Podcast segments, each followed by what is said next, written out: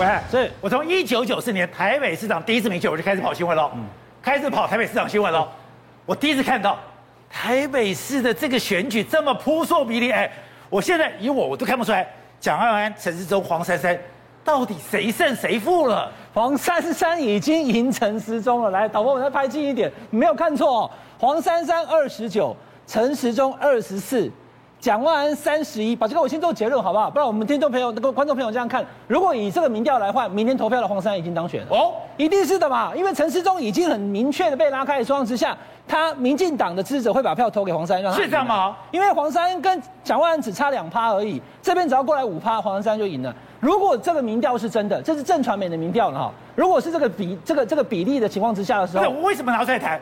这是戴利安做的，对，戴利安做的，而且我也相信观众朋友，你说别人我还不会拿出来，是戴利安做的。我怎么解读这个民调？哈，观众朋友可以呃，这个可以可以试试来想象一下，就表示说黄珊珊她百分之八十承接了柯文哲的实力了。哦，也就是经过了这一段期间，他的实力比柯文哲强。我不相信柯文哲在台北是有这个力量。那如果说他比柯文哲还强的话，对，那他极可能会当选，因为蒋万安显然他其实基本上就是蓝营的铁板一块。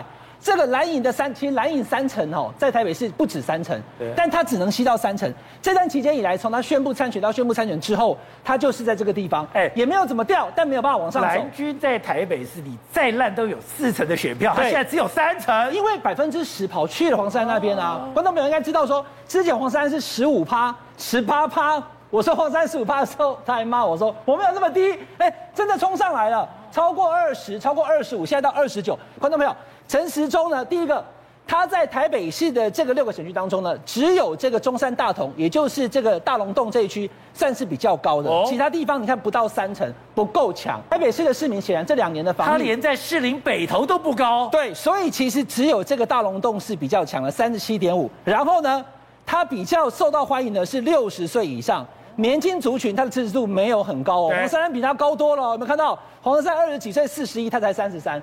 所以呢，哎，蒋万安三十到三十九这么低，对，所以其实就是说年轻人他没有很很支持，但除了立委选之外，陈时中也没有很强，再加上学历，学历在国中、初中的部分呢，其实是这个陈松比较高的。那台北市的话，这些知识选民不一定蓝绿白了哈，他们对于陈松好像不是首选。哦，那因为黄珊珊，宝杰哥，他有这个这段期间当指挥官，在台北市政府跟陈跟那个柯文哲一起去做指挥的这个事情，所以柯文哲讲嘛。黄珊珊只需要证明能不能选上，他已经证明他可以当一个副市长，而且可以当市长。